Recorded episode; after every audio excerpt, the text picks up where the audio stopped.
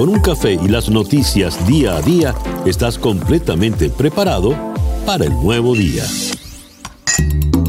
Día a día con César Miguel Rondón. A través de la 107.1 FM si estás en Miami. Y desde cualquier parte del mundo en todas nuestras plataformas digitales. Muy buenos días. Nos amanece ya este martes 15 de septiembre del año 2020 y de este día ya han transcurrido siete horas exactas. No, acaba de cambiar el reloj, siete y un minuto. Está usted en la sintonía del, de Día a Día desde Miami para el mundo. Día a Día es una producción de Flor Alicia Anzola para América Digital con Laura Rodríguez en la producción general, Robert Villasana en la producción informativa, Jesús Carreño en la edición y montaje, José Jordán en los controles, con las presentaciones musicales de Moisés Levi y Manuel Sáez, y ante el micrófono, quien tiene el gusto de hablarles, César Miguel Rondón. Siete y un minuto de la mañana. Calendario lunar. Tenemos todavía la luna menguando en Leo pero a partir de las 2 y 37 minutos de la tarde, esa luna entrará menguante en Virgo. Si la luna de Leo es la luna para que usted reine y se imponga, pues la luna de Virgo es exactamente todo lo contrario, es la luna para que usted trabaje y le sirva a los demás, es la luna de la minucia, del detalle, es la luna para limpiar, ordenar, poner cada cosa en su sitio, cada cosa en su lugar. Por ello es la luna en la que usted va a encontrar por fin lo que se le ha perdido. Es una buena luna para un proceso de desintoxicación, es una buena luna para ir al, al médico o al odontólogo. Un sólidos lunas para el día de hoy, luna menguante en Leo y a partir de las 2 y 37 minutos de la tarde, menguante en Virgo, Sol en Virgo, cuando nos amanece este martes 15 de septiembre del año 2020. Y a las 7 y 2 minutos de la mañana, escuchemos ahora el reporte meteorológico en la voz de Alfredo Finale. Muy buenos días, Alfredo. Hola, ¿qué tal César? Muy buenos días para ti, muy buenos días para todos los amigos que están en sintonía. Martes 15 de septiembre del 2020, un día con el trópico muy activo. Afortunadamente ninguno de los sistemas ofrece peligro para el sur de la Florida. Aún así estaremos pendientes, como siempre les digo, a la evolución y trayectoria de estos sistemas. Recuerden que estamos viviendo una temporada extremadamente activa y que es muy probable que este año la temporada ciclónica se extienda mucho más allá del 30 de noviembre. En el tiempo local, bueno, pues tenemos, como pueden ver, una mejoría notable en las condiciones locales. La humedad que arrastra Sally sobre el Golfo de México, bueno, pues ya sobre nuestra área hoy condiciones mucho más normales, cielos parcialmente nublados y el potencial de lluvias no más allá de un 20%. La mañana con vientos variables débiles y calma, la tarde con vientos del este alcanzando en el mar hasta 10 nudos, olas de dos pies de altura, la bahía ligeramente movida. Máximas temperaturas que quedan hoy entre 88 a 91 grados Fahrenheit, superiores hacia las localidades de la costa del Golfo. Próximos días, poco cambio en general. Cielos parcialmente nublados, lluvias muy aisladas, alrededor de un 30% y temperaturas máximas alrededor de 90 grados Fahrenheit. Yo soy Alfredo Firaley y les deseo muy buenos días. Muchas gracias, Alfredo. Alfredo Finale es el meteorólogo de nuestra emisora hermana, actualidad 1040 AM. Estas son las noticias de Venezuela. El diario El Nacional en su primera página destaca como gran titular piden investigar cómo se mantienen en Europa las familias de militares. James Story, el encargado de negocios de Estados Unidos para Venezuela, que despacha desde Bogotá, reveló que 60% del alto mando militar tiene allegados en España. Mandar a la familia al extranjero significa que no tienes confianza en las perspectivas a largo plazo en tu país, y es importante para las naciones europeas prestar atención a la fuente de financiación de esos ciudadanos venezolanos. Si eres coronel y ganas de 15 a 20 dólares al mes, ¿Cómo puedes mantener a los tuyos en un apartamento en Barcelona, o tener una casa, o comprar un negocio en Madrid? Es imposible. Esto lo declaró en una entrevista con el madrileño ABC. Ya nos ocuparemos un poco más de estas declaraciones. También destaca el diario El Nacional, empresa tailandesa que ayudaba a evadir sanciones, no comprará más petróleo al régimen. En una comunicación enviada a la Bolsa de Valores de Tailandia, el 11 de septiembre, la compañía petrolera TIPCO informó que el Departamento del Tesoro de Estados Unidos le pidió detener las compras de crudo venezolano para noviembre del 2020. La refinería de Quemamán tendrá que cerrar temporalmente hasta que se levanten las sanciones contra Venezuela o encontremos una materia prima alternativa distribuyeron gasolina en algunas estaciones de servicio en Caracas. Las colas de automóviles a la espera de obtener combustible no disminuyeron. Según usuarios que reportaron el colapso en algunas vías, no hay manera de llegar a la autopista desde la bandera, Valle Abajo o los próceres, un caos de vehículos por las colas en las bombas. Murió por COVID-19 el general Tito Urdaneta, comandante de la SODI Miranda. En el Universal, el gran titular en esta mañana, España apoyará a las parlamentarias si son democráticas.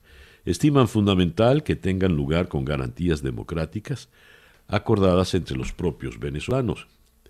El gobierno español apoyará la celebración de elecciones en Venezuela si son democráticas, según señaló la ministra española de Asuntos Exteriores, Arancha González Laya, quien subrayó que esa condición resulta fundamental. Si en Venezuela hay un espacio, por pequeño que sea, para que las elecciones tengan condiciones democráticas, España lo apoyará y agregó que es fundamental que tengan lugar con garantías democráticas acordadas entre los propios venezolanos. Por otra parte, el Consejo Nacional Electoral conforma el padrón electoral definitivo para las elecciones del 6 de diciembre. Indira Alfonso, la nueva presidenta, informó que ya fue conformado el padrón electoral definitivo. El registro está constituido por 20.710.421 electores. Alfonso recordó que ya se efectuó la escogencia de posición en el tarjetón que se utilizará en el proceso y ahora escuchan propuestas para sustitución y modificación de los candidatos. Advierten peligro de cierre de más de mil empresas por la pandemia. El presidente de Conindustria, Adán Celis, advirtió que más de mil empresas corren el riesgo de cerrar sus Santa Marías debido a la crisis por el coronavirus, aunado a la paralización de las operaciones. En el diario 2001, también en Caracas, con el celular salen a cazar la gasolina. La gente se busca mil y una alternativas para surtir de carburante sus automóviles. Vecinos Amigos y familias se organizan para la faena diaria. Con grupos de chateo y apps del móvil rastrean gran cantidad de bombas. El Zulia importará combustible dolarizado. Tanto el 2001 como el Nacional en Caracas, como buena parte de los diarios que vamos a leer en esta mañana, ilustran sus primeras páginas con fotografías del planeta azul, Venus, Científicos determinaron que en las nubes del segundo planeta del sistema solar hay un gas llamado fosfina. Este elemento puede facilitar el desarrollo de la vida. En la Tierra el compuesto está en ciertos microbios. Fosfina en Venus, vida en el planeta, se preguntan en el diario El Nacional. El gran titular del Nacional se lo lleva James Story, quien ha venido declarando no precisamente con habilidad. Y para muchos esas declaraciones que dio al lado de Juan Guaidó fueron torpes porque le hicieron daño al propio Guaidó, quien parecía tener un tutelaje demasiado cercano, demasiado cerrado sobre él por parte del gobierno de Estados Unidos. A ver, eh, aparte de declarar que hay que investigar cómo viven los militares en España, las familias de los militares. Story reiteró la posición de Estados Unidos de exigir elecciones libres y transparentes para Venezuela. Eh, sobre el llamado a participar en las elecciones que hizo el opositor Enrique Capriles, el diplomático indicó que el exgobernador del estado Miranda decidió luchar por condiciones mínimas para las elecciones parlamentarias del 6 de diciembre. Sin embargo, ninguna de ellas se ha cumplido. Eh, el señor Joseph Borrell intentó llegar a un acuerdo con el régimen para conseguir condiciones mínimas y fracasó, dice él este señor de verdad se le está pasando la mano, ¿no? Eh, reiteró que una posible solución sería tener un gobierno de transición donde los ciudadanos decidan incluso si Nicolás Maduro u otros disidentes del régimen eh, pueden participar en las elecciones. Y volvió con que están todas las opciones sobre la mesa. Y entonces, Elliot Abrams había dicho en una intervención también muy fuerte contra María Corina Machado, que eran fantasías, esas, todas esas opciones sobre la mesa, no iba a haber ninguna invasión. Y ahora James Tory vuelve a, alentar el asunto. Definitivamente eh, la cosa no se ve muy, muy bien. Dijo con relación al caso de Alex Saab que está avanzando tal cual como habían previsto los eh, norteamericanos.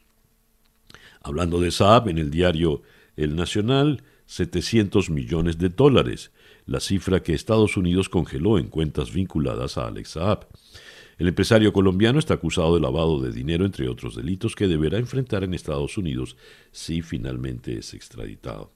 Recordemos, Nelson Bocaranda había dicho el domingo que en cualquier momento ya se daba la extradición, cosa que todavía no se ha dado. En, eh, otras eh, informaciones, Luis Almagro respaldó la investigación por los crímenes de lesa humanidad cometidos por el régimen de Maduro. Los venezolanos necesitan certeza de que habrá justicia, dijo el secretario general de la OEA. Y la señora Bachelet le pide a Maduro liberar a más presos políticos.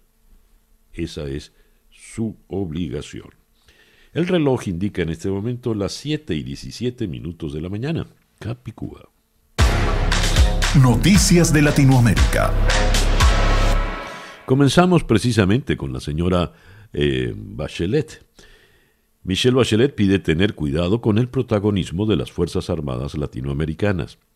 La alta comisionada de Naciones Unidas para los Derechos Humanos, Michelle Bachelet, dijo que las Fuerzas Armadas de algunos países latinoamericanos se están involucrando en asuntos públicos o en tareas de seguridad que corresponden a la policía y pidió que esto no se vuelva algo común y que se vigile. Esta tendencia parece ser clara en países como Brasil, México y El Salvador, que Bachelet mencionó en la presentación de su informe sobre la situación global de derechos humanos ante el Consejo de Derechos Humanos que reanudó sus sesiones en Ginebra. En Nicaragua, seis opositores fueron detenidos luego de que Naciones Unidas publicara un informe crítico sobre la situación de los derechos humanos en el país. Además de las capturas, la policía de Nicaragua realizó asedios y allanamientos contra opositores en Managua, Bluefields, Nueva Segovia y Camoapa, según denunciaron diferentes organizaciones de opositores y defensores de los derechos humanos. En una dura carta, las FARC piden perdón por los secuestros que cometieron. En la misiva, el hoy partido político se refiere a este delito por su nombre, secuestro, y no como retención de personas, como lo habían mencionado en oportunidades anteriores. De hecho, en la Jurisdicción Especial para la Paz, el caso 01, que se investiga por secuestro, se llama retención ilegal de personas por parte de las FARC. La carta está firmada por antiguos miembros del secretariado de las FARC y en ella dicen que tras una reunión realizada ayer lunes quieren, desde lo más profundo de nuestro corazón, pedirle perdón público a todas nuestras víctimas de secuestro y a sus familiares. Siguiendo con guerrillas, vamos hasta Asunción, en Paraguay.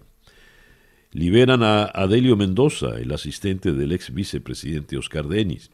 A Adelio Mendoza y al ex vicepresidente Oscar Denis los secuestró un grupo armado el pasado miércoles en Bellavista, a Mambay.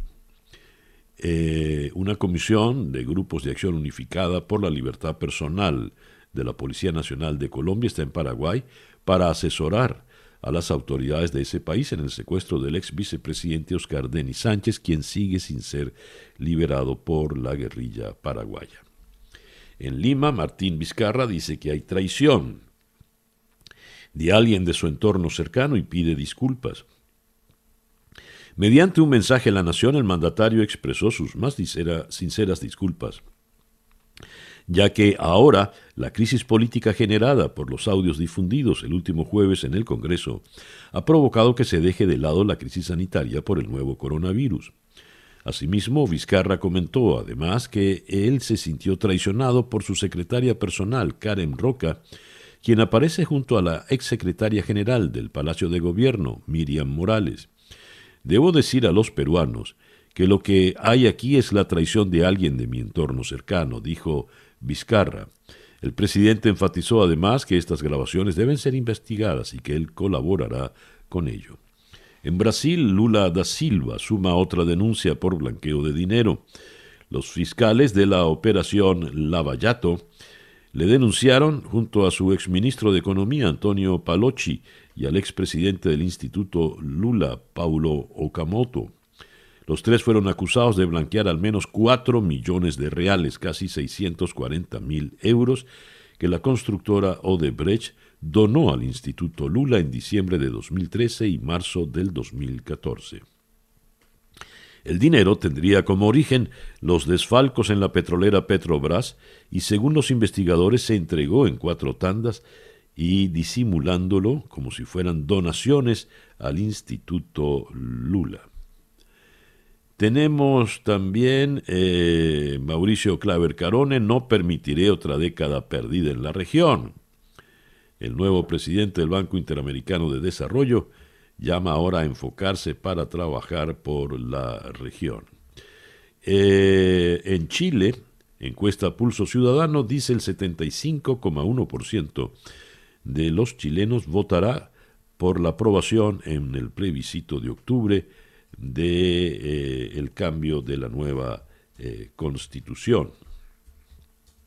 Y tenemos acá Santa Cruz en Bolivia se declara en emergencia departamental por incendios y sequía.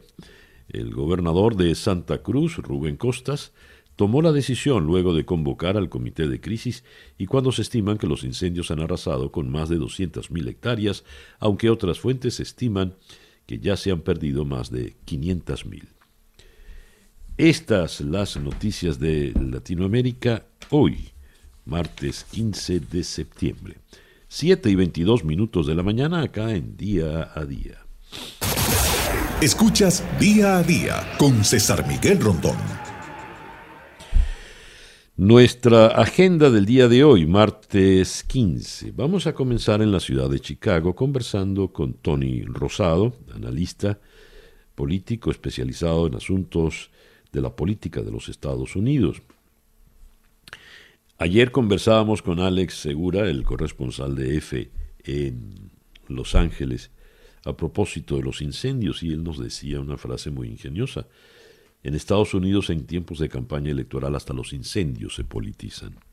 Pues bien, el tema de los incendios ha entrado de manera importante en la discusión política electoral entre Biden y Trump y vamos a abordar esto con eh, el analista Tony Rosado. De la ciudad de Chicago vamos a ir a la ciudad de Caracas, donde vamos a conversar con el abogado Alonso Medina Roa, especialista en derecho penal, defensor de derechos humanos, se ha dedicado a la causa de los presos políticos. Con él vamos a tocar el tema que abordó ayer la señora Michelle Bachelet cuando dijo que Maduro debería seguir liberando presos políticos.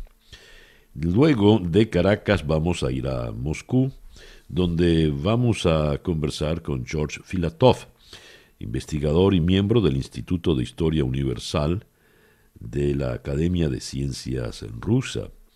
Eh, se registraron más de mil denuncias de fraude en las pasadas recientes elecciones regionales. Y por otro lado, tenemos también el caso de Nivalny, el dirigente opositor envenenado, y tenemos que Vladimir Putin le ha dado todo, todo, todo su apoyo a Lukashenko en la crisis bielorrusa.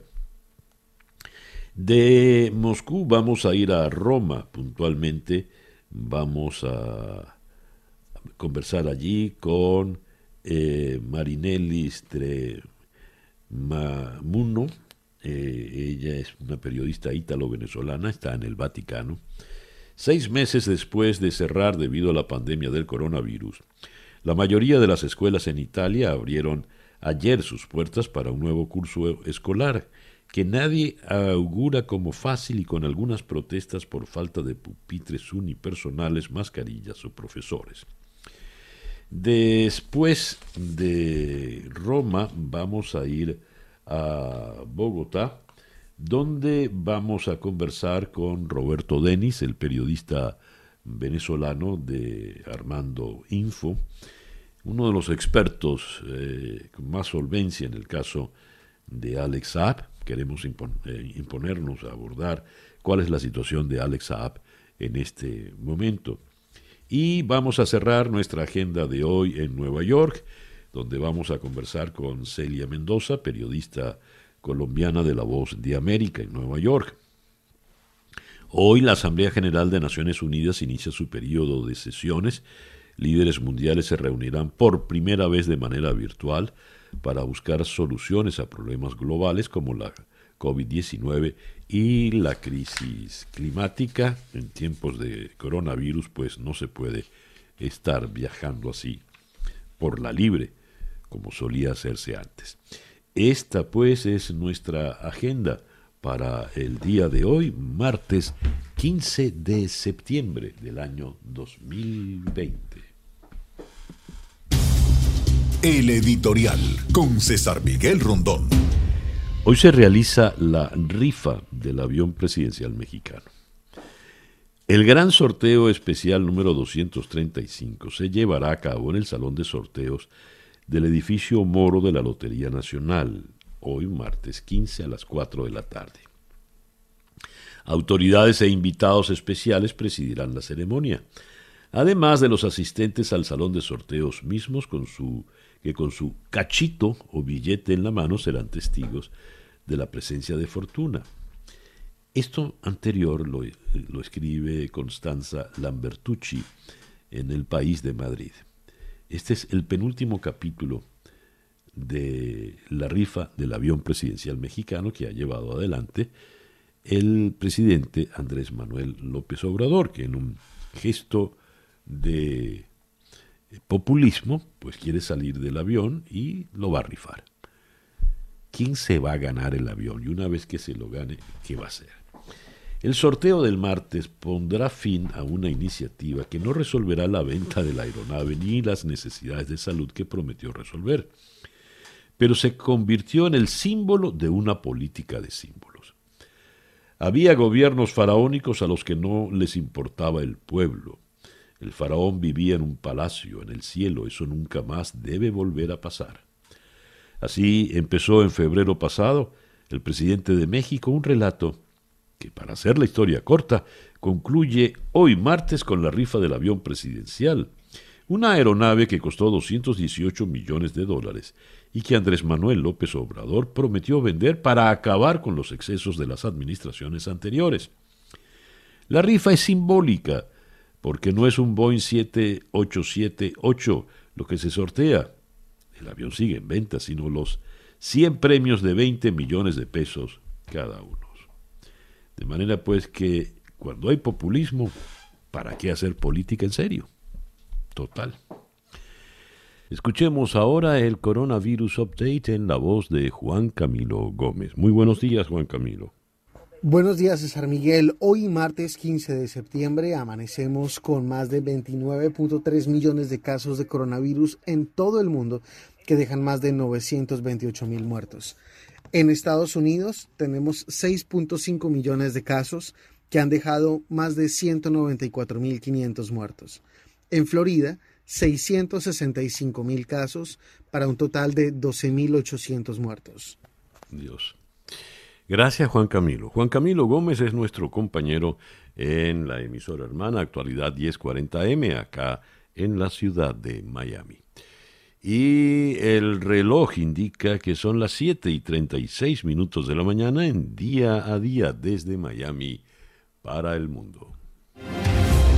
Las noticias de hoy en Estados Unidos. En el gran titular del The New York Times, que se ilustra su primera página con tierra arrasada luego del fuego en una población Talent en Oregón, tenemos que el gran titular nos dice el nuevo enfrentamiento entre Trump y Biden en el marco de la campaña electoral es eh, por el clima y precisamente lo que, a lo que han conducido estos incendios. Negacionismo contra la ciencia es, al parecer, el enfrentamiento. En lo mismo mm, coloca su gran titular de esta mañana, el Washington Post. Leo acá este despacho de la agencia F. Viene desde Sacramento, la capital del estado de California, donde ayer se encontraron el gobernador Newsom y el presidente Trump. Mientras el olor de los incendios forestales de California inundaba el aire, el presidente Donald Trump ignoró, ignoró, ayer lunes el consenso científico de que el cambio climático está desempeñando un papel central en el histórico infierno que consume la costa oeste del país, y repitió su afirmación infundada de que en gran medida se debe a que no se barren las hojas secas de los bosques. Los incendios amenazan con convertirse en otro frente para el intento de Trump de reelegirse, que ya enfrenta diversos obstáculos debido a la pandemia de coronavirus, el desempleo y el descontento social por las injusticias raciales. Su rival demócrata Joe Biden dijo ayer eh, lunes que la destrucción y creciente cifra de fallecimientos en California, Oregón y Washington requieren un mejor liderazgo presidencial y calificó a Trump de incendiario climático. Trump viajó al norte de California para ser informado de la situación por el gobernador demócrata Gavin Newsom y otros funcionarios estatales y federales. En un momento dado, el secretario de la Agencia de Recursos Naturales del Estado, Wade Crawford, exhortó al presidente a reconocer el cambio en el clima y lo que significa para nuestros bosques. Si ignoramos la ciencia y cerramos los ojos y pensamos que todo se debe al manejo de la vegetación, no vamos a tener éxito juntos en proteger a los californianos, dijo Crawford. Trump le respondió, va a empezar a enfriar. Ya verás. Crawford le respondió cortésmente que desearía que la ciencia coincidiera con el presidente. A lo que Trump le contestó, de hecho, no creo que la ciencia sepa. En fin, desde Denver llega esta información. los demócratas están ofreciendo un portal que permite a la gente registrarse para votar, pedir formularios para votar por correo e incluso digitalizar su firma para facilitar su participación en las elecciones presidenciales de noviembre. Las actualizaciones al portal del Comité Nacional Demócrata iwillvote.com son un ejemplo de la forma en que los partidos tratan de adaptarse a las realidades de una elección en medio de una pandemia. Nuestro país nunca tuvo tanto en juego. Estamos asegurándonos de que los estadounidenses tienen toda la información que necesitan para planificar su voto y enviar a Joe Biden y Kamala Harris a la Casa Blanca, dijo el presidente del Comité Nacional Demócrata, Tom Pérez, en un comunicado difundido en el día de ayer. Ahora, los republicanos también alientan a sus votantes a que voten por correo e incluso envían formularios para poder hacerlo. Pero ese objetivo se ve complicado por la insistencia del presidente Donald Trump en afirmar que el voto por correo se presta para un fraude masivo, algo sobre lo que no tiene prueba alguna. Esto ha hecho que entre los republicanos haya muchos menos pedidos de papeletas para votar por correo que entre eh, los demócratas. La señora eh, Michelle Bachelet ayer habló en Ginebra y se ocupó también de los derechos humanos en Estados Unidos. La alta comisionada de Naciones Unidas para los Derechos Humanos pidió ayer una acción urgente y profunda para combatir el racismo sistémico en Estados Unidos y alentó a las autoridades de Hong Kong a vigilar de cerca la implementación de una ley de seguridad nacional en China que ha sido criticada por muchos activistas. Los comentarios de Bachelet surgieron en un discurso para dar inicio a la sesión más reciente del Consejo de Derechos Humanos de Naciones Unidas, durante el cual también planteó inquietudes sobre la situación de derechos humanos en Myanmar, Nicaragua y Venezuela, entre otros lugares eh, de su agenda. Desde Miami, Mauricio Claver Carone, voy a trabajar para todos en el BID. El capítulo de las críticas ya pasó, ahora es tiempo de pasar la página y unificar las voces entre los inversionistas del BID, el Banco Interamericano de Desarrollo, para sacar a Latinoamérica de la crisis económica provocada por la pandemia del coronavirus, según dijo ayer Mauricio Claver Carone, el nuevo presidente de la institución financiera. Y eh, también en Estados Unidos se ocupan de lo que se ha descubierto en Venus.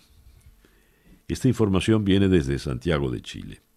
Un grupo de astrónomos descubrió en las nubes de Venus una extraña molécula creada por microbios, lo que apunta a un indicio de vida, según reveló el Observatorio Europeo Austral.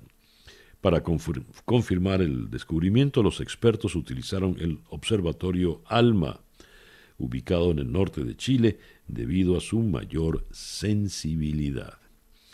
El grupo cree que su descubrimiento es significativo, pero reconoce que confirmar la presencia de vida necesita de mucho más trabajo.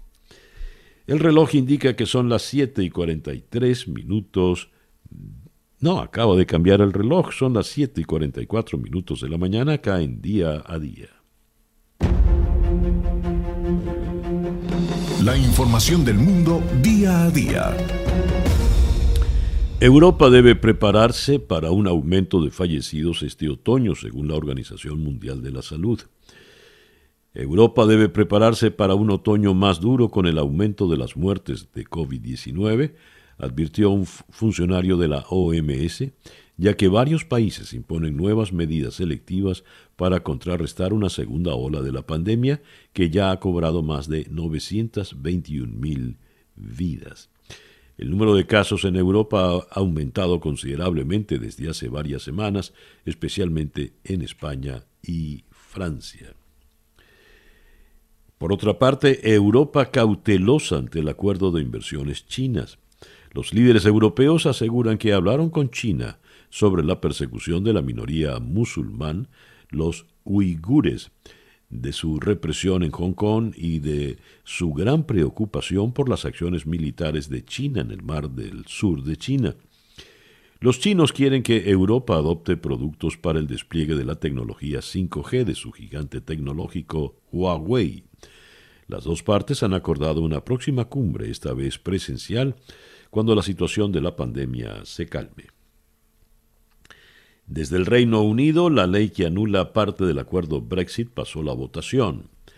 La controvertida ley sobre el mercado interno que el gobierno británico pretende aprobar en contra de lo pactado con la Unión Europea en el acuerdo del Brexit pasó ayer con holgura su primer test parlamentario aunque todavía se enfrentará a nuevos obstáculos. Con el apoyo de 340 congresistas y el rechazo de 263, el primer ministro Boris Johnson hizo valer la amplia mayoría absoluta con la que cuenta en la Cámara Baja, pero no consiguió frenar el coro de voces cada vez mayor dentro de su propio partido, que denuncia que el proyecto de ley viola el derecho internacional. Putin reafirma ante Lukashenko su apoyo político y económico al actual gobierno bielorruso. El presidente de Rusia, Vladimir Putin, ha recibido ayer en la localidad de Sochi a su homólogo de Bielorrusia, Alexander Lukashenko, que volverá a Minsk con un claro respaldo político de Moscú y la concesión de un préstamo de 1.500 millones de dólares. Putin ya se ha erigido como el principal defensor de Lukashenko tras la ola de protestas desatada en la antigua República Soviética a raíz de las elecciones del 9 de agosto, en las que el presidente bielorruso se impuso con más del 80% de los votos, según datos oficiales. Los refugiados en la isla de Lesbos desconfían del gobierno y no quieren un campo nuevo. Han pasado cinco días desde que un incendio acabara en Grecia con el mayor campo de refugiados de Europa, más conocido como el infierno de Moria, y los más de 12.000 migrantes que se han quedado sin techo se resisten a instalarse en el alojamiento temporal que está construyendo el gobierno. Karatepe, el nombre de este nuevo campo, situado a tan solo dos kilómetros de Mitilene, la capital de la isla de Lesbos, no atrae a nadie a pesar de que el gobierno insiste en que allí van a estar mejor que en la calle. Manila se adentra en una cuarentena de más de seis meses, la mayor del mundo. Manila alcanzó hoy martes el umbral de los seis meses ininterrumpidos de cuarentena y se encamina hacia el encierro más largo y estricto del mundo sin fecha para su final, mientras los esfuerzos para contener la pandemia siguen fracasando con Filipinas como principal foco de COVID-19 en el sudeste asiático. Corea del Sur garantizará las vacunas contra el coronavirus para el 60% de la eh, población. La Liga Árabe admite desacuerdos sobre la paz con Israel. El secretario general de la Liga Árabe, Ahmed Abulgeit, explicó que los ministros demostraron que hay un factor común que une a todos los países árabes, que es la exigencia del fin de la ocupación israelí desde 1967 y el establecimiento de un Estado palestino independiente para lograr la paz en el Medio Oriente.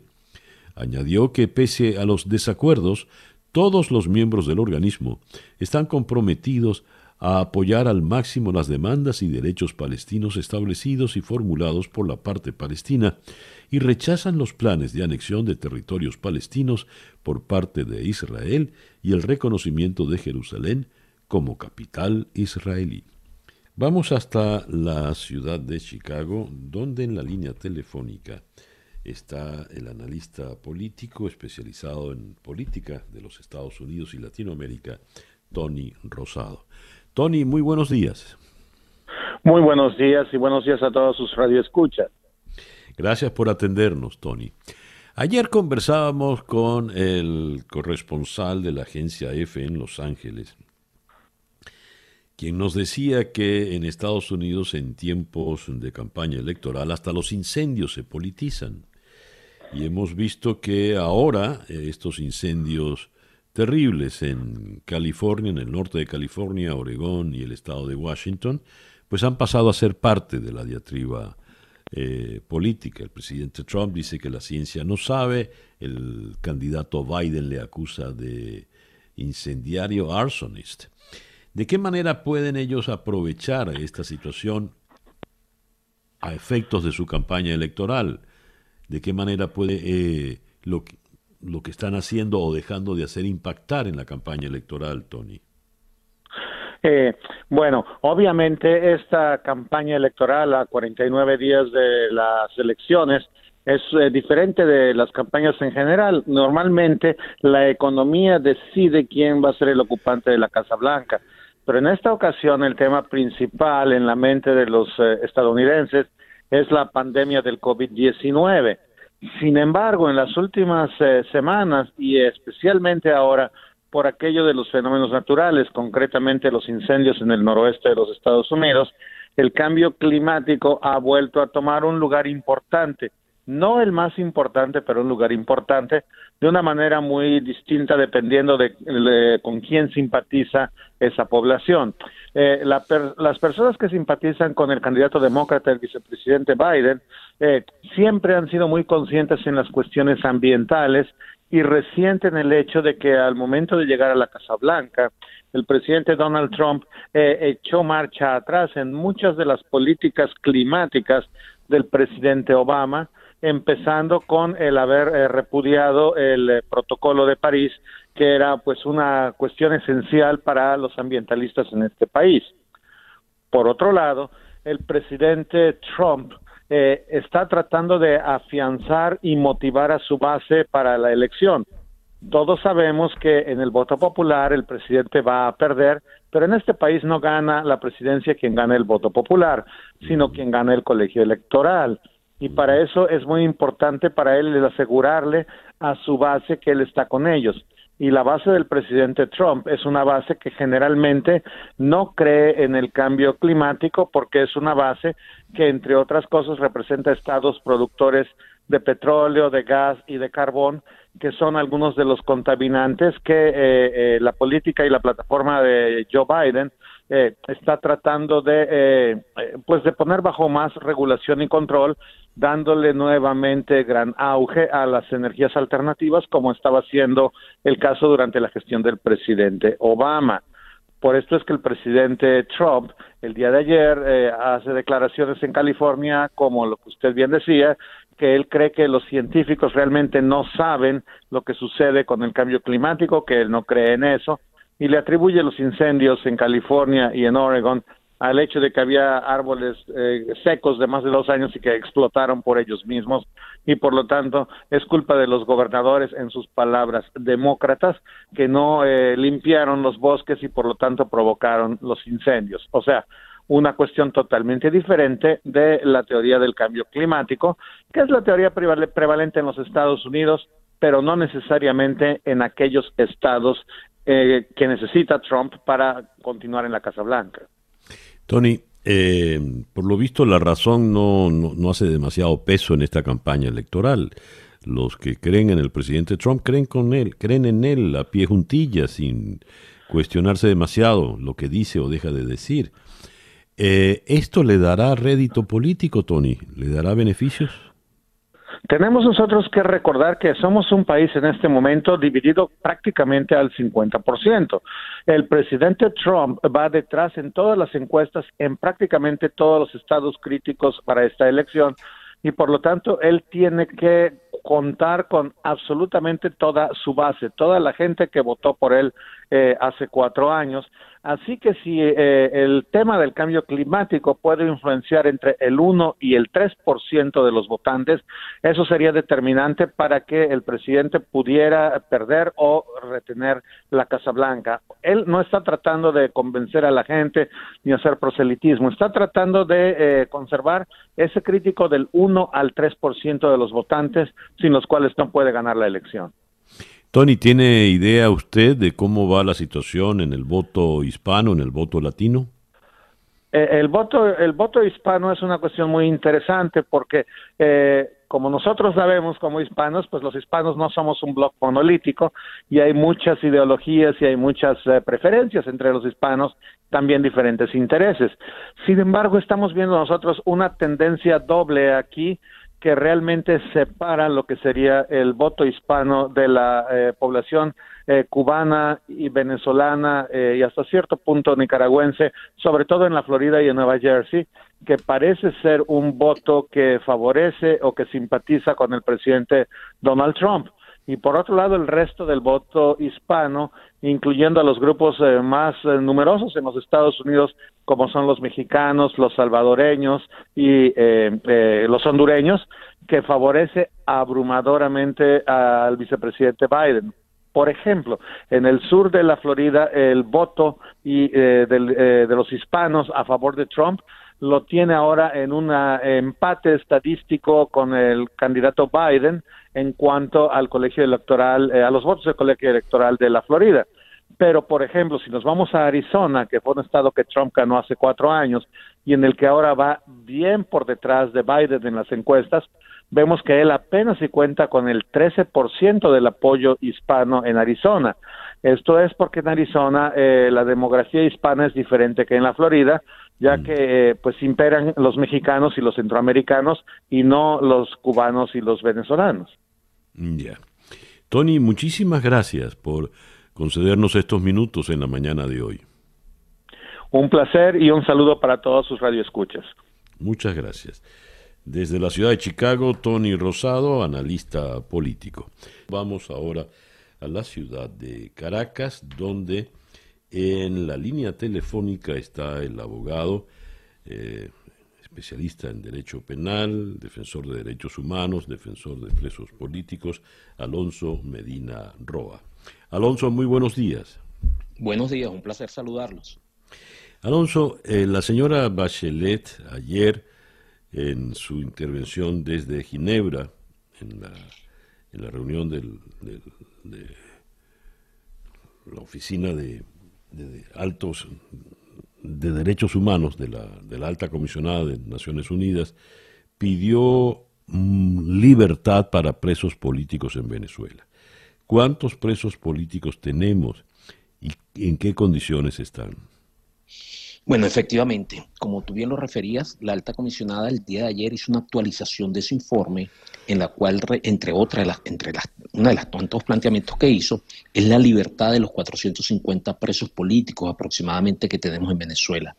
Debo recordarte con absoluta responsabilidad que todo y cada los, todos los números que damos en las diferentes ONG, las diferentes organizaciones, son números referenciales ya que no existe y, es materialmente imposible tener un conteo eh, sincero sobre la cantidad de presos políticos que existen en Venezuela, porque son cientos de presos políticos que tenemos en nuestro país a lo largo y ancho de Venezuela resalta enormemente la cantidad, más de 200 eh, oficiales de las Fuerzas Armadas, más de 200 militares que se encuentran privados de libertad por causas políticas. Evidentemente que esto ha generado un gran ruido en todo lo que es la comunidad internacional y particularmente en la oficina de la alta comisionada de los derechos humanos, Michelle Bachelet. Sobre todo porque los militares son los más torturados y los que están en las peores condiciones, ¿es así? son los más torturados, han sido los más torturados, pero además han sido los grandes excluidos de todos estos procesos de liberaciones que hemos visto en los últimos tiempos. ¿ok? Yo, yo interpreto esto como una especie de mensaje, un mensaje que le mandan desde el gobierno a las Fuerzas Armadas. Evidentemente que esto genera un gran ruido en el entorno familiar al ver con, mucha alegría la libertad de otros presos políticos, pero le genera mucha nostalgia observar que ningún oficial, ningún preso político, militar o policía o funcionario militar o policial es beneficiado con alguna de estas medidas. ¿Por qué esa discriminación tan fuerte, Alonso? Yo interpreto que es una especie de mensaje que se le envía a los integrantes de las Fuerzas Armadas que, han, y, Fuerzas Armadas y Fuerzas Policiales que se ven involucrados en este tipo de casos. ¿no? Yo creo que es un mensaje sobre esa mano dura que, quiere imponer, sobre esa, esa lección que quiere enviar a, este sector. A ver, eh, ¿qué determina que un preso sea preso político en el caso de un militar, Alonso? A ver, hay, hay, históricamente, desde el punto de vista conceptual, lo primero que tenemos en cuenta es el tipo de delito, ¿ok? Hay delitos que son meramente de corte político, históricamente hablando, desde la óptica del derecho penal. Por ejemplo, el delito de rebelión, ¿ok? El delito de, de instigación a la rebelión, ¿ok? Todo lo que tiene que ver con el tema de golpe de Estado, porque el bien tutelado, como decimos en derecho, es un tema de carácter político. Esto es la primera, la primer, el primer elemento fundamental. La otra, evidentemente, los hechos por los cuales se, les detiene, se les procesa. Y, una, otra, otra característica que podríamos agregar es, son la, la forma del proceso penal que se, le, que se le aplica a esto. Recordemos que desde la coalición por los derechos humanos y la democracia hemos insistido que en Venezuela ha venido operando un poco la especie, el concepto del derecho penal del enemigo para estos casos. Simplemente se realiza un proceso judicial para aparentar, para generar la apariencia que ciertamente se hubo el proceso, pero ya desde el momento de su detención ya conocemos el resultado. Hay una violación permanente de todo lo que son las garantías procesales, los derechos fundamentales de cada uno de estos detenidos, y eso de una u otra manera nos debe llamar a la reflexión sobre lo que es el deterioro del Estado de Derecho. A ver, ¿podrías ahondar en el tema este del enemigo, los derechos, el, criterio que... El derecho penal del enemigo. Derecho penal del enemigo. Sí. Es un derecho, el derecho penal, para hablártelo en términos llanos, el, derecho penal que se impuso en la época nazi, donde una persona era sometida a juicio, sin embargo, desde el primer momento que se realiza la detención, que la persona es investigada, ya se conocía el, resultado de, este proceso. ¿Por qué? Porque no se respetaba ningún tipo de garantía y se forzaba, se realizaba el proceso simplemente para imponer condena, para imponerle la pena, siendo que el proceso penal tiene como objetivo fundamental la búsqueda, búsqueda de la verdad. Pues en, este, en estos casos en particular, aquí no se aspira a buscar la verdad, aquí solo lo que se procura imponer una condena de forma inmediata. Alonso, a ver, eh, ¿cuál es tu opinión sobre las liberaciones que se dieron por decreto o indultos eh, semanas atrás? Aparentemente era una negociación que había llevado adelante Enrique Capriles eh, junto al diputado Stalin González y eso permitió pues que saliera en primer lugar Juan Requesens y luego eh, un buen número de, presos políticos. Quiero tu opinión al respecto y por qué unos sí y otros no. Sí, lo primero que debo decirte con absoluta responsabilidad es que esto haya sido un proceso de negociación de integración, donde han participado muchos actores, incluyendo la Oficina de la Alta Comisionada de los Derechos Humanos, que ha sido una de las grandes impulsores de este proceso. Este, esta, esta negociación, desde mi punto de vista, no tiene titularidad exclusiva y eso creo que debemos ser responsables en este sentido, porque además entiendo que no debemos tener ningún tipo de mezquindad y reconocer la, gestión de muchos otros actores políticos que han estado en favor de la libertad de esto y de muchos otros presos políticos. Nosotros hemos sostenido, nos alegramos evidentemente por la libertad de todas estas personas que obtuvieron, valga la redundancia, la libertad, sin embargo, queremos la libertad de todos Entendemos que la libertad, la liberación de todos los presos políticos es la mejor forma, el mejor acto de demostración para, para exponer el deseo de reconciliación que todos los venezolanos tenemos. Nos preocupa enormemente los criterios de selección, por llamarlo de alguna manera. En esto, como lo referí anteriormente, no pudimos ver ningún, ningún preso político, militar o policial y esto nos llama eh, profundamente la reflexión porque estas negociaciones no se deben generar única y exclusivamente para simpatizantes o dirigentes de carácter político. Yo creo que tenemos que manejarlo sobre un, con criterio de amplitud, entendiendo obviamente que la última palabra la tiene única y exclusivamente el gobierno, el que tiene la llave de los candados, la llave de, esos calabozos donde están los presos, nuestros presos políticos. Eh, apostamos porque continúen las liberaciones, apostamos porque continúen las negociaciones como mecanismo, como herramienta, como instrumento para solventar todo esto. Y el, y el mecanismo que tanto ha sido cuestionado por algunos sobre el indulto, la forma, yo creo que eh, lo importante es la libertad. Eh, debemos entender que a, lo mejor culturalmente no estábamos acostumbrados a la libertad por vía de indulto en la materia de en los procesos penales, entendiendo que el indulto era un, es un instrumento constitucional, es un perdón que le una facultad de perdón que le otorga la Constitución Nacional al presidente de la República y que usualmente lo conocíamos o lo entendíamos como era ya la persona que había sido condenada.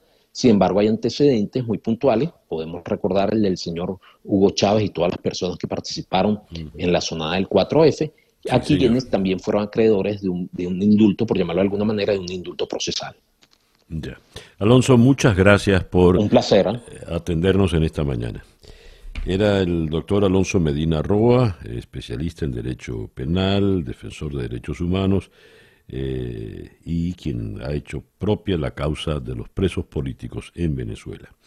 Él estaba en la ciudad de Caracas y eh, el reloj indica que son las 8 y 14 minutos de la mañana acá en día a día desde Miami para el mundo. Día a día con César Miguel Rondón. De la ciudad de Caracas vamos ahora a la ciudad de Moscú, donde está George Filatov en la línea telefónica, eh, investigador y miembro del Instituto de Historia Universal de la Academia de Ciencias de Rusia. Señor Filatov, muy buenos días, muy buenas tardes para usted. Hola, buenos días. Señor Filatov, eh, se han reunido en Sochi Vladimir Putin y Alexander Lukashenko y regresa Lukashenko a Minsk con el apoyo total y restricto del señor Putin. ¿Esto qué significa? Ah, este, este, significa que en este momento el gobierno ruso tiene alguna confianza en Lukashenko va a tener, va a guardar su poder, ah, por lo menos en los ah, futuros en el futuro próximo, y por eso nuestro gobierno, el gobierno de Rusia, decide que en este momento se necesita de apoyar lo que es según opinión del gobierno de Rusia, es el vendedor que ahora está en Venezuela, oh, disculpe, en Bielorrusia. A ver, ese apoyo eh, es un apoyo irrestricto. Eh, él en algún momento él había dicho que enviaría fuerzas policiales. ¿Qué entiende el señor eh, Putin por fuerzas policiales en el territorio bielorruso? Uh, sí, bien, uh, son que son las fuerzas antidisturbios uh, que podrían, uh, podrían ayudar a los fuerzas antidisturbios uh, bielorrusos en la situación si los de, de, de, Bielorrusia no serán suficientes para mantener el orden. Este es lo que nos dijeron oficialmente nuestros y uh, en ningún modo hablaron sobre el envío del ejército uh, ni, de los militares rusos a Bielorrusia para establecer algún orden. Pero este tenemos que comprender que es uh, anuncios y información oficial que llega desde bien, los fuentes oficiales de Rusia. A ver, por otra parte tenemos el caso de Alexei Navalny, toda Europa eh, Francia, sobre todo Alemania, han presionado y se han enfrentado a Moscú, al Kremlin, por el caso del envenenamiento. Eh, ¿Cuál es la posición del Kremlin, del señor Putin al respecto? Eh, sí, la posición de Putin y de Kremlin, de nuestras autoridades, son bastante uh, interesantes están acuerdo de colaborar con los uh, europeos en la investigación de lo que pasó con Navalny, pero nuestro gobierno solicita la información cómo pasaron las uh, pruebas uh, laboratorias europeas y los alemanes negaron enviar para la información cómo ellos encontraron uh, envenenamiento de Navalny. Y por eso nuestro gobierno ahora dijo que los doctores dijeron que no hay envenenamiento. Mm. dijeron que sí. Nosotros quisiéramos investigar este, pero los alemanes oficialmente nosotros no vamos a enviar ninguna información a los rusos y, y vosotros, los rusos, tienen que uh, bien, uh, criar eh, nuestros, nosotros solo por las palabras. Y en Rusia nosotros estamos un poco bien preocupados porque ellos no quisieron enviar la información y posición oficial del gobierno que nosotros estamos listos de empezar la investigación, pero necesitamos alguna bien información sobre porque nuestros doctores dijeron que no, no ellos no encontraron los uh, signos de uh, este entrenamiento. Muy bien. Bien, eh, señor Filatov, muchas gracias por atendernos en esta mañana. muchísimas gracias a vosotros. George Filatov, eh, investigador y miembro del Instituto de Historia Universal de la Academia de Ciencias de Rusia desde la ciudad de Moscú. Eh, terminado el verano, en el hemisferio norte regresan a clases los pequeños y luego de los rigores de la pandemia, el regreso no ha sido positivo del todo, no ha sido ordenado. Por ejemplo, en Europa, Italia, que fue el país que pasó los momentos más difíciles con el COVID, ha tenido un regreso a clases desde el día de ayer, que según leo en esta nota de prensa, emotivo, muy raro y caótico, así fue el regreso de la escuela en Italia. Vamos hasta la ciudad de Roma, donde en la línea telefónica está Marinelis Tremamuno. Marinelis, muy buenos días, muy buenas tardes para ti. Encantada de saludarte, César Miguel. Buenas, buenos días. ¿Cómo ha sido el regreso a clases allá en Italia? Sí, efectivamente ha habido mucho caos con este regreso a clases, pues eh, inicialmente hubo muchas polémicas, información muy contradictoria en cuanto a cómo afrontar este regreso a clases, hasta que finalmente se decide estas clases presenciales, pero eh, sinceramente ha habido mucha desorganización, incluso en cuanto a la entrega de los materiales que necesitan las escuelas para poder garantizar la seguridad. Por ejemplo, eh, para que entiendan las personas que nos escuchan, en Italia eh, los niños se sientan en mesas, ¿ok? No, no usan pupitres como tradicionalmente se usan en América Latina. Esto ha creado problemas porque obviamente eh, en las mesas los niños están sentados muy cercanos. el decidir regresar a clases implica que el gobierno tenga que entregar millones de pupitres puestos de monouso para que los niños puedan estar con el distanciamiento mínimo necesario para garantizar de que no haya nuevos contagios. Estos pupitres no llegaron. Eh, eso implica que muchas escuelas tuvieron que ver clases en teatros, eh, incluso en iglesias, como sucedió en Turín, o incluso con los niños sentados en el suelo. Esto está sucediendo en Italia. adicionalmente, otras escuelas eh, ni siquiera pudieron garantizar la permanencia segura de los niños y tuvieron que regresarlos a casa. Esto sucedió con al menos 700 mil estudiantes que las escuelas decidieron simplemente no abrir porque no contaban con los implementos necesarios como esto que estoy explicando de los puestos eh, eh, individuales, ¿no? Y adicionalmente también hay faltas de profesores, eh, en algunas escuelas no llegaron algunas mascarillas que se necesitaba para el personal. Eh, hay mucha confusión. Eh, hubo mucha polémica por la cantidad de padres que se aglomeraban en las puertas al momento de entregar a los niños en la escuela. Eh, hay todavía mucha confusión de cómo realmente puede enfrentarse este inicio a clases y ya algunos expertos hablan de eh, un, aumento en los contagios en las próximas dos semanas precisamente por la falta de estas medidas claras para garantizar la seguridad. Marinelis, ¿esto es en toda Italia o solo en Roma? No, esto está sucediendo en toda Italia. Cuando yo te mencioné los 700 mil jóvenes que eh, no iniciaron las clases y que tenían previsto iniciar el 14 de septiembre. 200 mil son de Roma, eh, casi 500 mil son de Sicilia y unos 40 mil de Liguria. Em, eh, obviamente la situación más crítica se vivió en Sicilia, ¿no? que es una región un poco, es una isla, es, el sur de Italia, es una región un poco más abandonada que el resto del territorio que está en continente pero incluso en Roma, 200.000 alumnos que no recibieron, no, no pudieron regresar a clases, no es poco para un país del primer mundo. Ya lo creo. Ahora, el hecho de que hayan procedido a clases presenciales, quiere decir que la, la pandemia la tienen bastante controlada, ¿o no?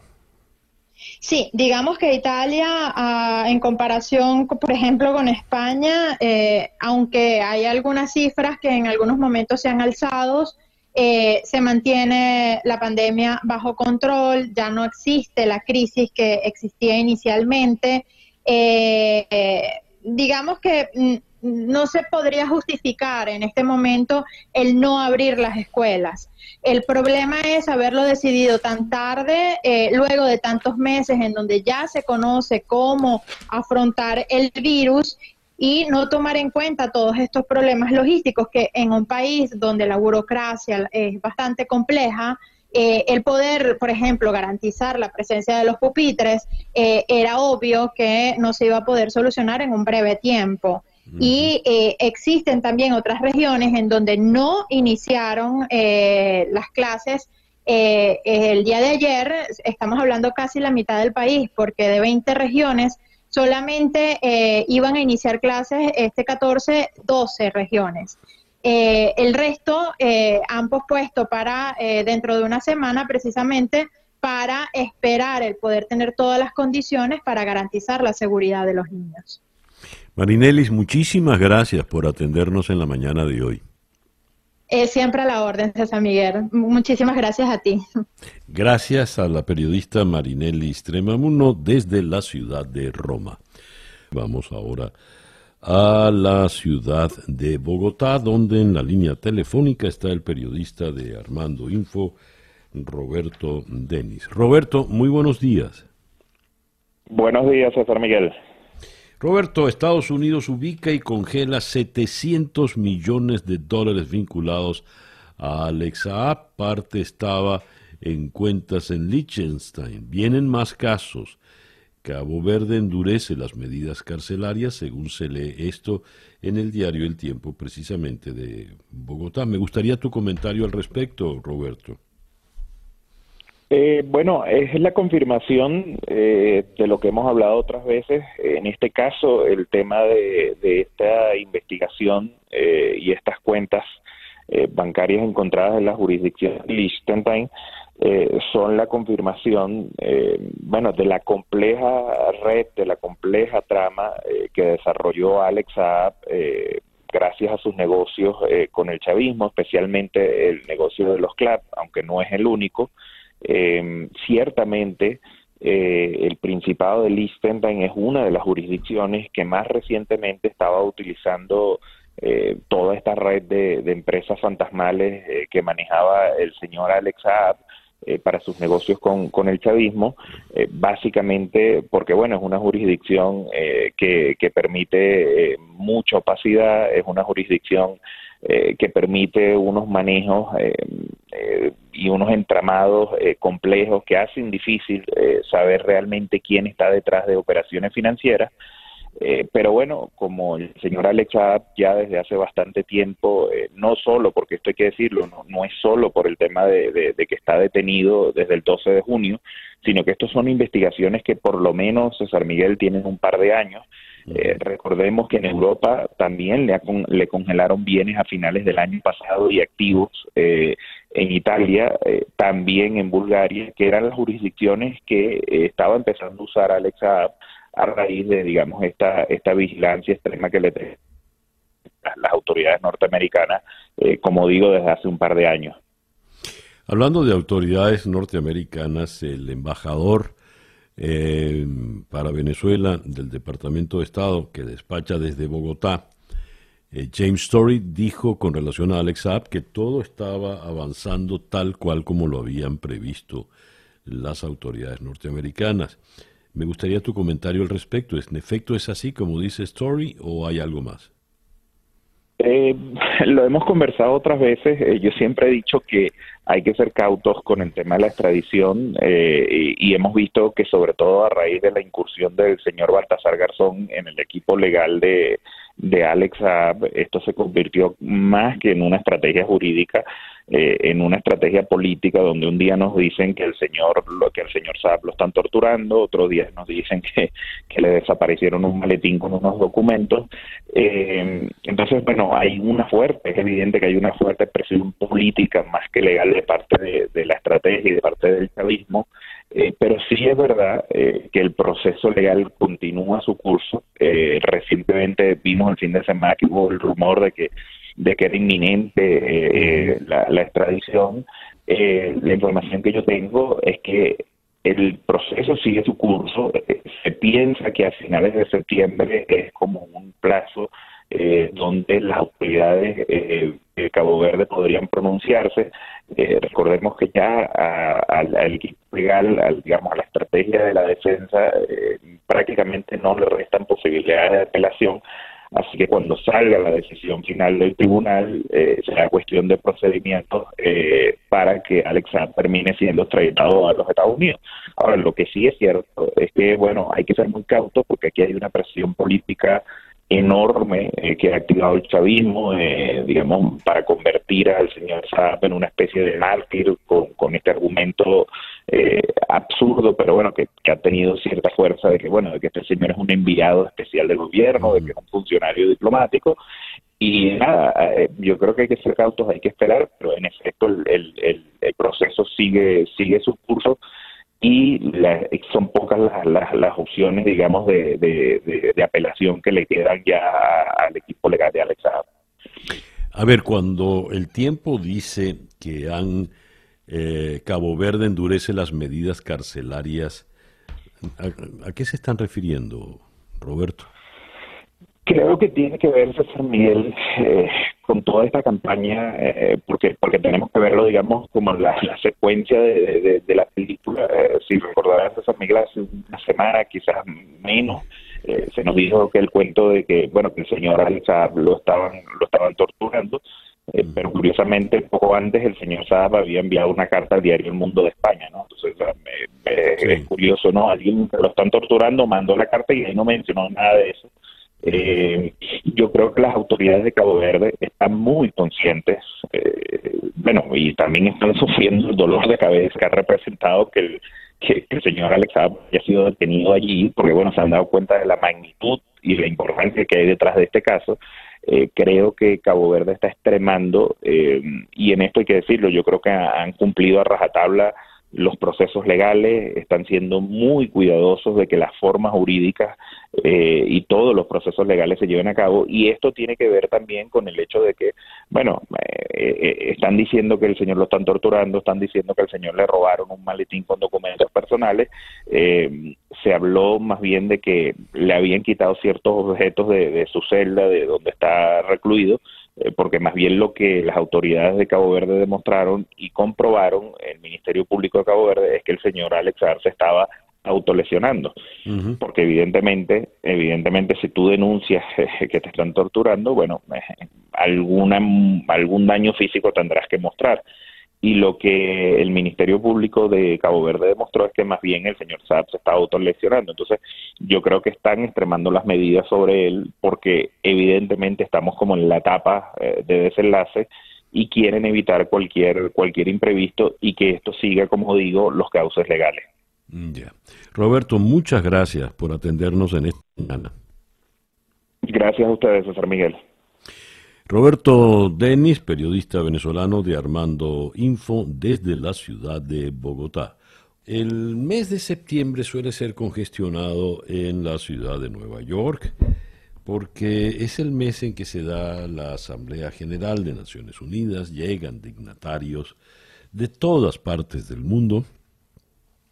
La parte este de la isla de Manhattan, donde está la sede de Naciones Unidas, se vuelve un caos, congestionamiento de tráfico, abundancia de policías, porque hay que cuidar a tanta gente. Sin embargo, este mes de septiembre será distinto porque en este mes de septiembre la Asamblea General será, como en todo en estos tiempos de pandemia, virtual. En la ciudad de Nueva York está la periodista de La Voz de América, Celia Mendoza. Celia, muy buenos días, gracias por atendernos. Muy buenos días, gracias. Celia, a ver, te oigo, te oigo como muy distante. Así es, estamos, eh, déjame verificar si tienes una mejor señal. muy bien. Celia está creo que en el subway en este momento. Bueno. ¿Aló, César? Ajá, aquí estoy. ¿Y tú? Perfecto. Aquí, sí, señor. ¿Cómo va a ser esta, esta Asamblea General, eh, Celia? Bueno, la Asamblea va a ser de manera virtual híbrida hasta cierto punto. Eh, desde hace varias semanas se anunció que estarían entregándose la mayoría de los discursos de manera virtual, sin embargo habrá un, habrá un representante de cada uno de los países en el centro donde usualmente se llevan a cabo los discursos.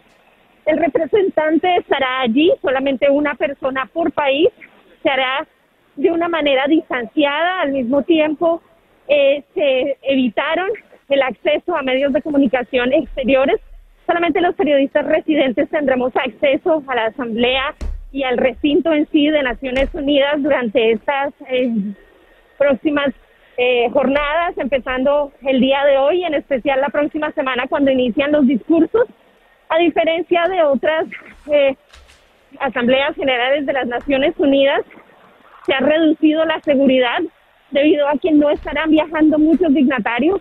Ahora, algo que es importante recalcar es que COVID-19 eh, será uno de los temas fundamentales en este un año que se enfocaría en el cumpleaños número 75 de la, de la Organización de Naciones Unidas.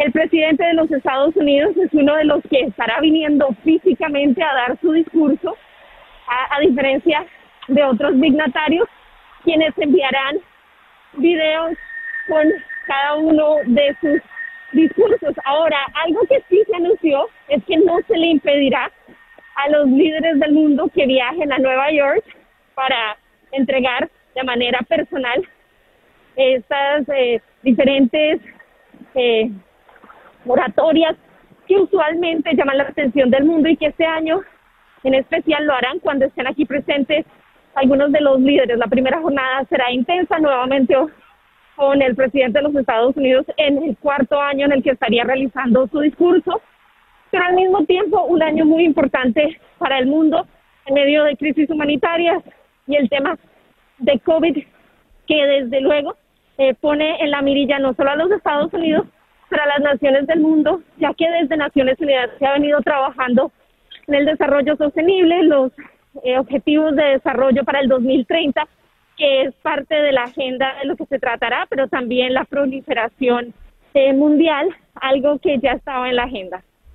Aparte de esto del COVID, eh, vi que desde Ginebra ah, la señora Michelle Bachelet adelantó mucho en tema de derechos humanos, incluso planteó lo, del, lo que definió como racismo sistémico en Estados Unidos. ¿Se tocará esto de alguna forma o no? No, realmente. Recordemos que la agenda que maneja el Consejo de Derechos Humanos es completamente aparte de la que se maneja dentro de Naciones Unidas en la Asamblea General. Eh, ellos tienen en el Consejo de Derechos Humanos eh, a las puertas usualmente de la Asamblea General su sesión.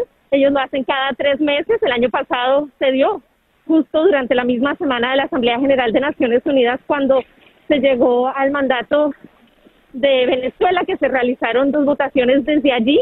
Eh, los temas obviamente van a permear, el tema del racismo sistémico se ha manejado desde la retórica de algunos de los países, podría ser incluido definitivamente en los discursos y podría haber un movimiento por parte de los países eh, para tratar de traerlo a colación en algunas de las reuniones, pero dentro de la agenda no ha sido estructurado como uno de los temas. Sí lo que hemos visto es una presión más fuerte para hablar acerca de la pobreza y en términos de la pobreza y cómo esta afecta, que esto ya es un tema de, los objetivos de desarrollo sostenible en medio de estas nuevas crisis, sea COVID o poner a colación el tema de una disparidad que podría no solamente tener eh, un impacto por eh, la pobreza o las clases sociales, pero también inclusive por la raza. Aparte de Trump, ¿hay confirmado algún otro dignatario que vaya a estar presente para dar su discurso? Estamos eh, pendientes de la lista. Sabemos eh, que Cuba estará en la primer, el primer día de los, de los discursos. Esto podría significar que habría un alto representante de ese país. Rusia estaría hablando el primer día, entonces es muy posible que el señor Lavrov eh, pudiera venir acá. No sabemos si Vladimir Putin decida hacerlo. Él normalmente no viene a la Asamblea General de Naciones Unidas, hace muchos años no lo hace, eh, pero nos pareció curioso ver que en la primera jornada de los discursos eh, está ahí. Eh, podría ser posible que Bolsonaro lo hiciera, como es tradición, los discursos el lunes de la próxima semana los inicia Brasil y, y, podría tener la posibilidad de que el presidente de ese país ah, venga hasta acá. Sin embargo, confirmados hasta ahora y eso es parte de lo que estamos tratando de hacer durante esta semana, sería el presidente de los Estados Unidos porque él mismo dijo y la misión de Estados Unidos con su embajadora lo confirmó. Celia, muchas gracias por atendernos en la mañana de hoy. Gracias a ti, César. Era Celia Mendoza, periodista de La Voz de América desde la ciudad de Nueva York. Y ya son las 8 y 54 minutos de la mañana. La sorpresa del iPod con César Miguel Rondón. La única estrella morente y su preciosa versión de este clásico, Los Cuatro Muleros. Y así llegamos al final de nuestro programa por el día de hoy. Día a día es una producción de Flor Alicia Anzola para América Digital con Laura Rodríguez en la producción general, Robert Villazán en la producción informativa, Jesús Carreño en la edición y montaje, José Jordán en los controles y ante el micrófono, quien tuvo el gusto de hablarles, César Miguel Rondón. Gracias pues por permitirnos estar allí. Tengan todos el mejor día posible y a las 8 con 56 minutos para variar, Barbarita. Pitos.